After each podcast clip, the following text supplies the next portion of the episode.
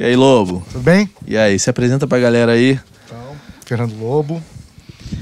É, sou administrador de empresa. Trabalhei 10 anos na Som Livre. Saí de lá no ano passado.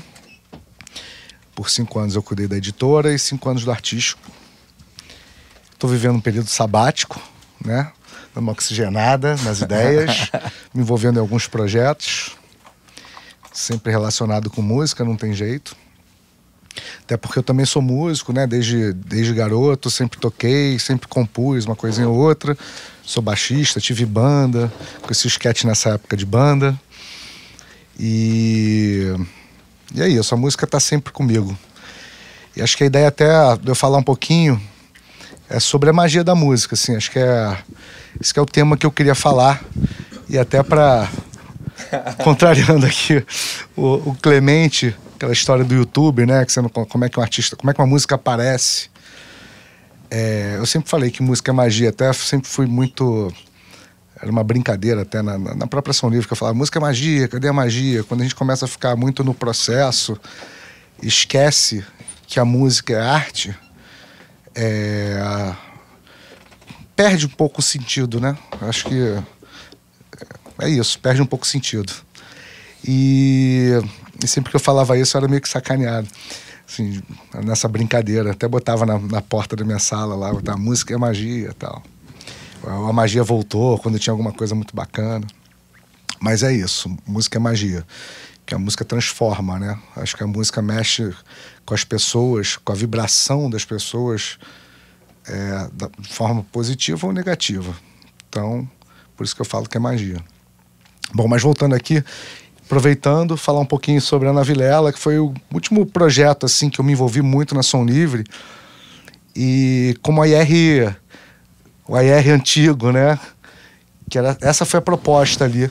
Eu estava muito com esse direcionamento de estar tá mais desburocratizar o IR para estar tá mais próximo dos artistas, né? Desde a da questão da criação do conteúdo do projeto até o lançamento, quando gente, e, obviamente o acompanhamento junto com o marketing, mas enfim, até o, o lançamento, né? Você conceber aquele produto. E a Ana Vilela foi sem, sem programar muito, né? não foi muito planejado, foi surgindo e, com, e com, conforme a gente ia conversando, veio vindo a oportunidade de eu me envolver muito mais nesse projeto. Eu acabei coproduzindo com Juliano Courtois, gravei os baixos do disco, né? a gente arranjou muita coisa junto, foi muito legal. E e aí, voltando aqui, que o Clemente e o Marcel estavam falando, né? O Clemente estava questionando, mas como é que o artista lança um, grava uma música inédita, bota no YouTube, como é que ele vai ser conhecido? Foi exatamente o que aconteceu com a Ana Vilela. Uma amiga dela botou um videozinho no YouTube com uns, uns, umas bolinhas lá coloridas, viralizou pelo WhatsApp também, né? Esse link do YouTube. Todo mundo adorava aquela música pela mensagem que ela tinha, e é uma música super simples, três notas, uma letra direta e simples, uma voz doce e que viralizou. Quando ela já estava dois meses no ar, que a Ana se deu conta que tinha milho, milhões, não sei, mas milhares de views tinha. Ela ficou preocupada, nossa, minha música. Ela não, nem tinha até medo que roubasse a música dela. Ela gravou um vídeo dela tocando um violão, é, que é o primeiro vídeo dela aparecendo tocando um violão branco com um celular, né, num quarto. Esse vídeo também, né, hoje está com 13 milhões. Na época acho que tinha 10 milhões quando no final de 2016 de views. Hoje está com 13. E, e aí eu comecei a pesquisar quem é essa menina. Ela deve ter outras coisas, né? Deve fazer o meu trabalho, que era o é o mining, né? Eu, lá procurar, digging, né? E, e, ver o que que, que que tem ali, o que, que pode ter ali. E aí eu consegui contato dela, na verdade o tio dela, o Alexandre, que é o empresário dela, liguei para ele, me apresentando, falando que eu queria conversar com eles para entender o que, que tinha ali por trás daquilo, daquele grande sucesso que estava. Nesse momento era uma música só no YouTube. Era uma música só. Muita gente me falava dentro da gravadora e até fora, sim, mas essa música já foi. Já tem vídeos com 13 milhões de 10 milhões de views. Ela cantou com Luano Luciano Huck, já tem, sei lá, mais sei quantos milhões de views, isso aí já era. Falei, então, vamos ver o que, que ela tem de novo.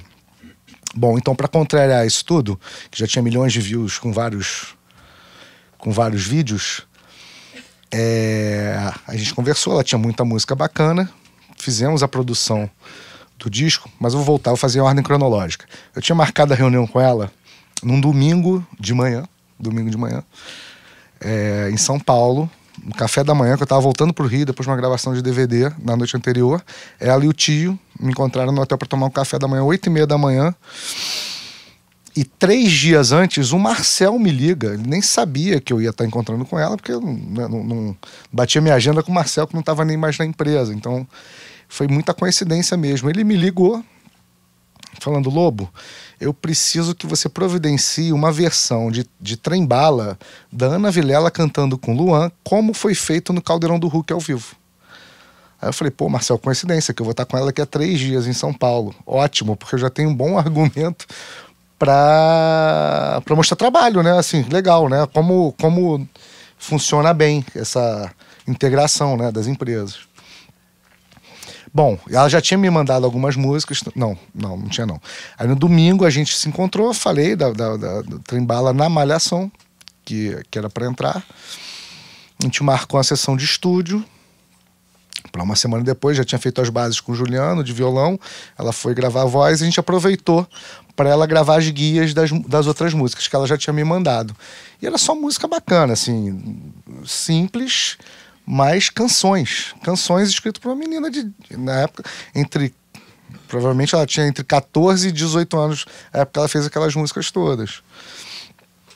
E, e aí ela gravou as guias, a gente pegou essas guias e começou a fazer as bases. Ela deu pra gente toda a liberdade. A gente pediu algumas referências para ela do que, que ela curtia a gente sugeriu outras coisas também, de sonoridade, de timbre e tal.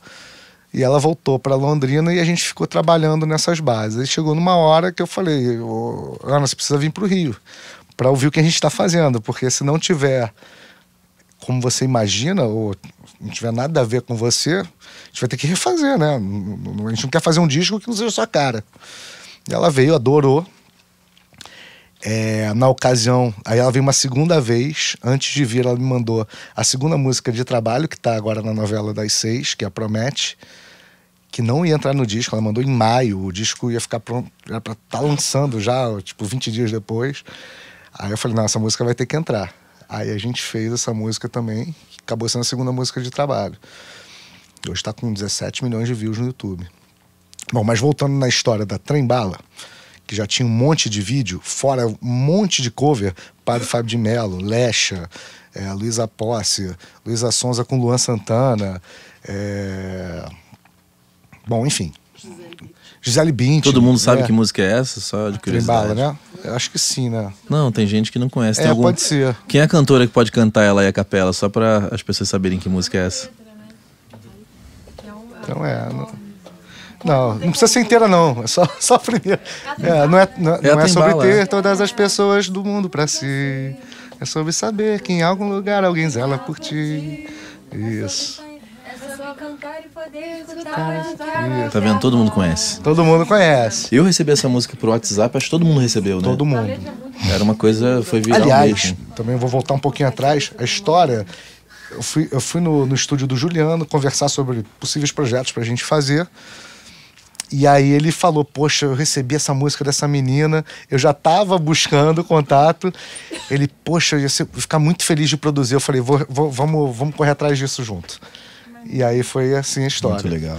Bom, Trembala hoje, o clipe oficial, que é que a gente chama. A gente gravou mais três versões, né? Que foi com Luan, acústico com Luan, acústico sem Luan e uma com banda, versão com banda com baixo, bateria, né, esteirinha, bem, bem sutil. E a gente fez um clipe dela, do, do, do, da versão com banda. Foi o clipe oficial, que foi lançado em julho do ano passado. Depois de tanto. Ela já ter sido desgastada. Tá com 94 milhões de views hoje. Então, assim, eu acho que o poder da, da, da canção é, é o que faz a música. Mas eu não disse que a música não tem poder. Não sei, mas como é que ela foi. O que eu quis dizer é o seguinte: esse é um fenômeno replicável Porque a questão da, da indústria, da música, é sempre, é sempre um, algo que acontece. E aí, logicamente, tem um vídeo lá, não tô tirando mérito, acho que vocês fizeram um trabalho lindo. Inclusive, quando eu te conheci, tu, ele tava brilhando uhum. nesse projeto. Você falou que tava se redescobrindo como produtor musical. Mas o que que, de que, o que que a gente tira disso? Então, ah, então olha, para você ter uma música, você tem que viralizar não é replicável, não, mas, é, né? Mas é que tá, eu, ela não pensou nunca nisso. Não, sim, mas, é isso, mas como, viralizou, aconteceu. Mas as pessoas tentam isso o tempo inteiro e não é todo mundo que viraliza. Então, sim. assim, se você me contrata e fala assim, cara, eu quero que você faça o meu trabalho crescer, eu não tenho artista. Eu falo, então, lança um vídeo e espera que ele viralize. Não, não tem. Então não, não tem. Não então, então eu vou ter que ter formas é, técnicas de fazer um artista iniciante ser achado para quem sabe ele ser Mas se a música viralizado. não for boa, se a canção não, não for ah, boa, não, não vai adiantar sim, nada. Não vai adiantar. Ah, mais ou menos. Tem muita coisa ruim viralizando por não, aí, né? Aí a gente vai entrar na questão do que, que é ruim para um. É foda. Não, mas o que, que é ruim, né? É, aí que entra a questão. É, o que é ruim para mim mas o que é bom, o que é ruim. Exatamente, exatamente. Aí vem a questão de cultura, de história de vida, de não, cada mas Por isso que qualquer então, coisa pode ser é. boa, né? É, o meu ponto com o Marcel, e, e, é sempre o meu ponto quando eu tô trabalhando com isso, é assim: não dá para a gente ser mais uma indústria que conte com a sorte, que conte com uma coisa que viralize. E sim, como a gente pode trabalhar. Mas porque... eu acho que a arte, de qualquer, qualquer tipo de arte, tem um pouco disso, Clemente. Não é, não é sorte, gente... mas é identificação. Mas como que a gente, tra... que que como é... que a gente monta uma deixa empresa eu... contando deixa com Deixa eu falar que, é, é, sobre uma pesquisa que eu recebi essa semana e me fez entender todo esse fenômeno da Ana Vilela e eu acho que também vai desdobra um pouco para a música de rezo, que a gente vai falar um pouco. É... Instituto de Pesquisa fez, fez uma pesquisa, eu recebi de um amigo meu de agência, eu não vou falar os, os nomes porque eu não sei se, é, se enfim. Bom, recebi essa pesquisa é, e é uma pesquisa que fala de tendência de consumo. E a tendência de consumo dos jovens, principalmente, para os próximos três anos, é ligado a, a misticismo, espiritualidade e autoconhecimento.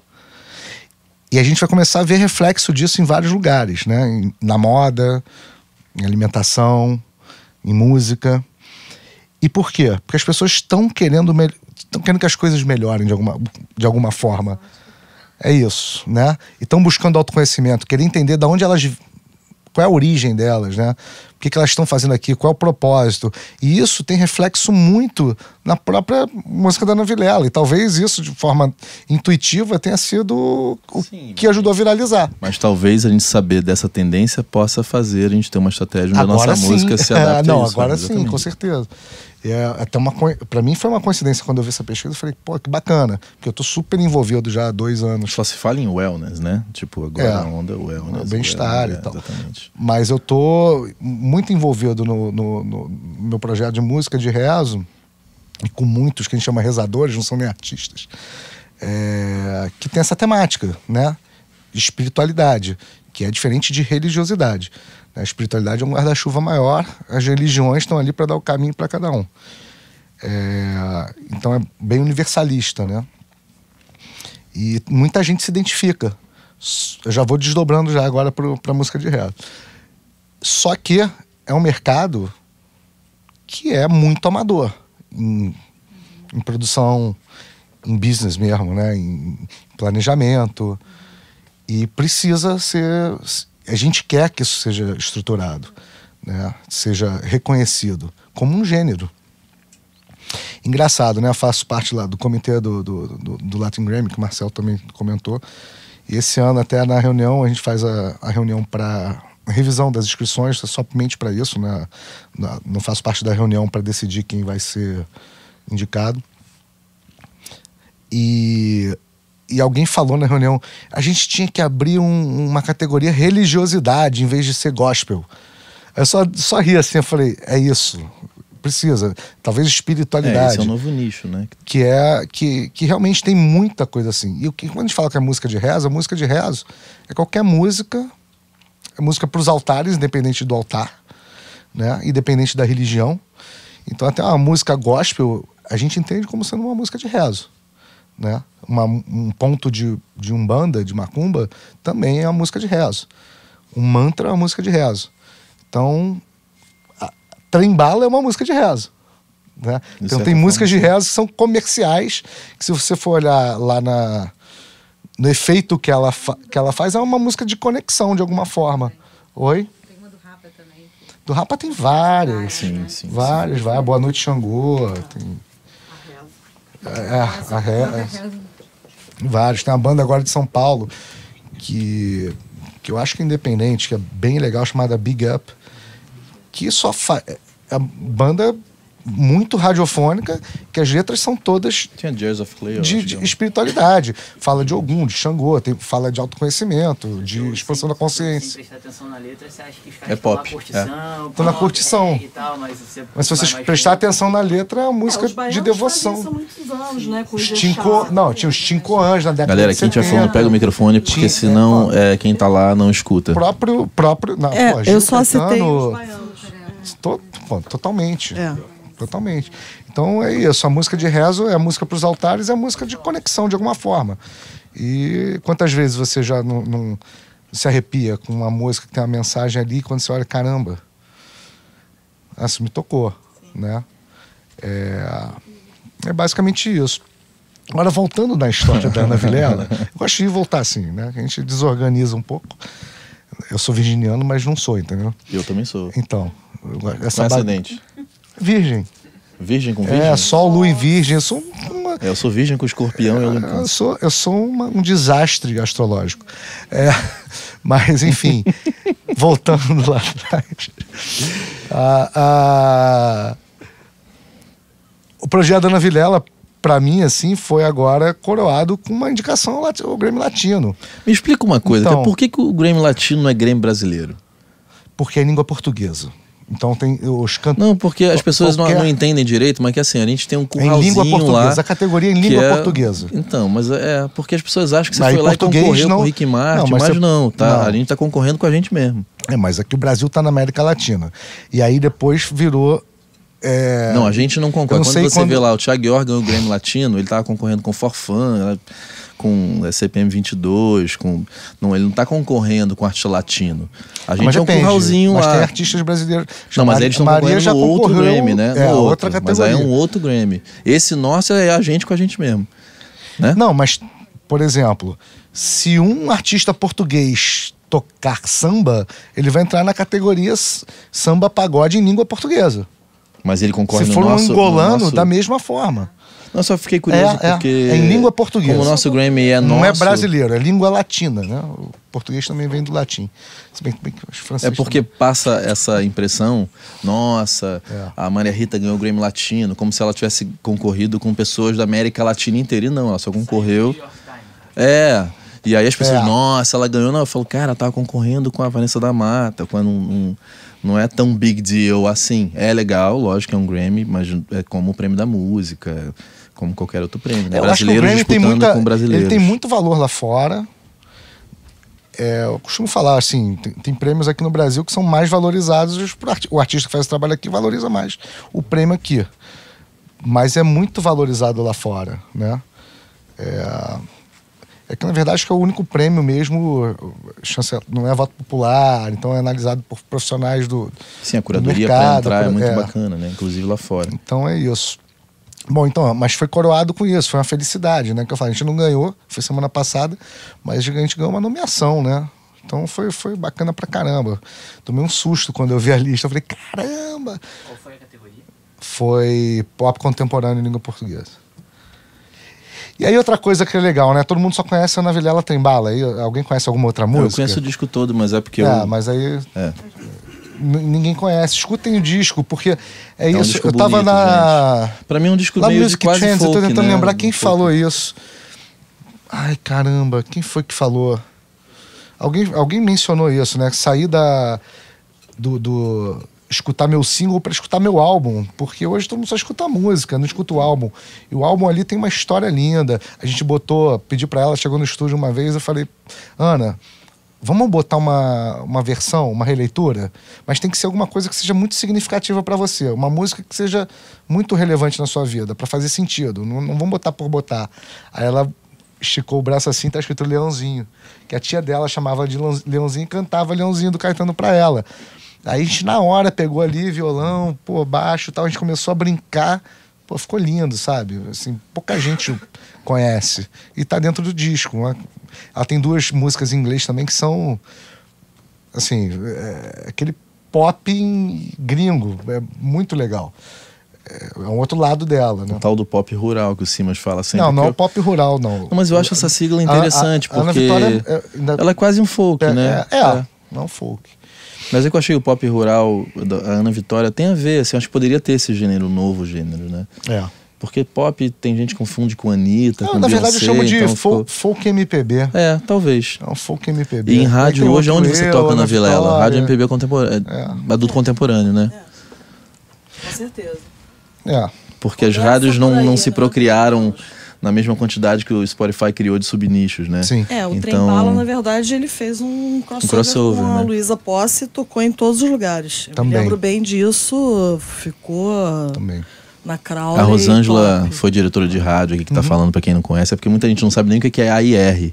Então você poderia. Amor e relacionamento. É, porque ele foi AIR da. É isso. Mas explica pra galera o que, que é. Porque você falou da relação da Som Livre com a, com a Rede Globo.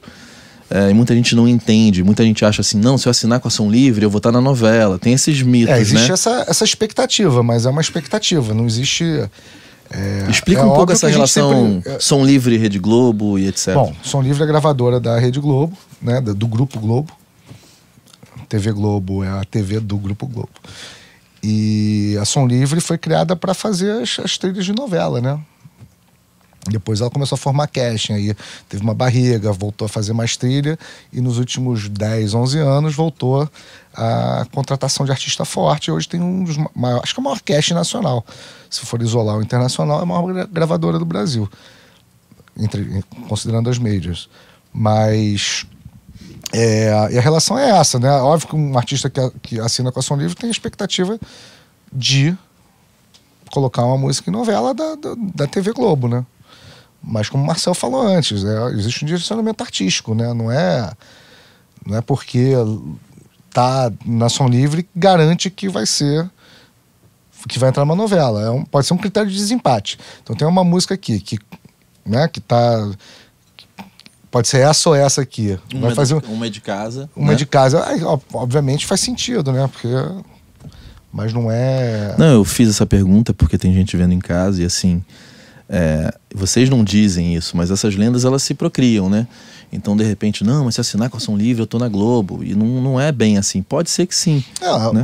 a Som Livre tem, tem muita força da mídia, né? Sempre foi assim, mas que a gente né, tem, tem a Som Livre as gravadoras de forma geral viraram agências de música, né? Muito Sim. mais assim, e o cliente é o artista. Então é como se você estivesse entregando projetos pro, pro teu cliente ali. E aí, Mas obviamente, vem- que no caso, a Som Livre se beneficia do- do- da relação com a TV, mas enfim, é da relação, mas se artisticamente não, não encaixar, não, não, vai rolar. Sim. Então, tem que, o que vale a pena é que é, pô, tá ali, a gente sabe, sabe no caso, eu Tá sabia. no radar, né? Eu sabia, do, tava sempre no radar, né? E, com, e conti- deve continuar assim ainda, né? Bom, mas enfim, o papo de marketing aqui se encerra porque ele também é artista. Então, eu só posso falar um pouquinho do movimento de, música Claro. de rezo? Então a gente encerra Então. o papo gravadora para falar um pouco sobre música de rezo e Tá. tua carreira como cantor também. Então vamos lá. Então a música de rezo, a música para os altares, existe um movimento no Brasil há mais ou menos 7, 8 anos, que foi idealizado pelo Ale de Maria, que é um músico de rezo. Muita gente já conhece ele, que é o movimento Canarinho Branco.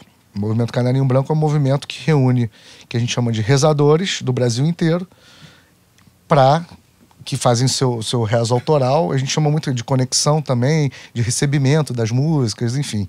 Cada um tem o seu processo. E a ideia é cantar músicas de elevação, de edificação, enfim. Músicas edificantes, né? De falem do bem, do amor, do amor ao próximo, respeito à natureza, respeito ao planeta, né? E hoje eu não sei o número exato, mas uma vez o Ali me falou que eram mais ou menos entre 60 e 70 canarinhos já batizados no Brasil.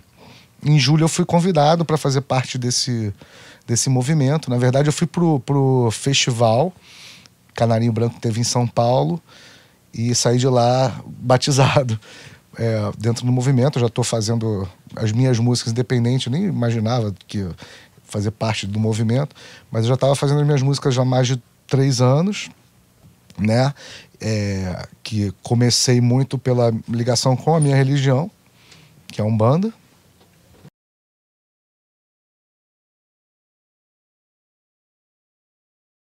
E quando eu vi, eu entendi que eu estava fazendo música de rezo. E não só músicas com temática de Umbanda e Candomblé, né? De orixás e de guias, mas com outras temáticas também, indígenas, florestas, medicinas. Música de cura, que a gente chama, de certa forma. E é isso, o movimento Canarinho Branco é- busca o reconhecimento da música de, de rezo. E, e assim, eu tô com uma, é um propósito pessoal meu mesmo, né? Assim, depois que eu entrei no movimento, o que eu quero é usar essa, enfim, a, essa a ferramenta e, e os amigos Não, o pra gente expertise, a expertise também para organizar. não é- para organizar isso então tem parceiro meu que tá por aí que a gente tá pensando em fazer um selo Eu Tô- tô meio nisso aí também, né? é, é, É. é. Você- só que você aprender tá a rezar antes, porque. Dar- vou te dar um curso antes Eu tô tentando. um É, ela tá tempo. morando na minha casa agora, ela tenta É, me ensinar a eu rezar, eu eu tô abrindo uma editora para as minhas músicas eu tô com mais de 30 nenhum músicas hoje. tipo de reza, bicho. Ah. E eu tô, eu tô é, inserido, de- quando eu vi, eu tô inserido nisso, né? é verdade O povo vem aqui, reza aqui. reza eu, aqui vai ter vai ter a semana de é que eu reza morro aqui. de medo, cara. Tem medo. Quem tem, tem medo. Conhece? Ah, é? E aí. é, Mas o resto é isso, né? Essa... Você me cortou agora. me- me- Desculpa. Pô. Clemente, e agora? Do selo, Ah, do, do sócio, selo. do. é, então, isso, eu tô abrindo uma editora para cuidar da- das minhas músicas e tem algumas músicas de outros amigos também que estão fazendo. E aí, trabalhar não só como intérprete, mas também o autoral, né? Porque eu acho que tem muita música valiosa ali que um intérprete famoso, um artista que já tem uma carreira, possa se interessar. E, e é essa a ideia, começar a dar voz para isso. E vamos cantar? Vamos cantar, É. vamos cantar, vamos lá. Renatinho, como que é a questão do som? Tá passado? É só ele chegar Chamar. ali. Então, Só vou Então chamar aqui o, o, o Pedrinho, Pedro Dias, meu companheiro tamborzeiro, toca sempre comigo. Tá bom. Pedrinho, tu é Ogan suspenso? Não. Não, né? É Ogan ativo. Ele é curambeiro. Curimbeiro. Fernando, tem Ah, algum entendi. e-mail que você possa deixar pra quem quiser te mandar música? Tem. É, É, na verdade eu segmentei a minha vida. Eu tenho Instagram, um Facebook do resto. Mas é sério, é. Não, sim, o sim. digital faz você. Não, porque você é produtor pessoas- musical, então. Sim, é F de faca, S de sapo, T de tatu, lobo, arroba gmail.com. Isso, música pop, Não, pode mandar tudo, Ah, é? é. Tá. E É, qual é o teu meu Instagram? Fala os dois Instagrams, porque eu É sigo o os dois. FST Lobo 8 e tem o Santi Lobo. Porque, o, bom, para explicar, Santi Lobo é o, é o nome que eu uso na música de rezo, que é meu sobrenome do meio e meu último. É Santiago Lobo.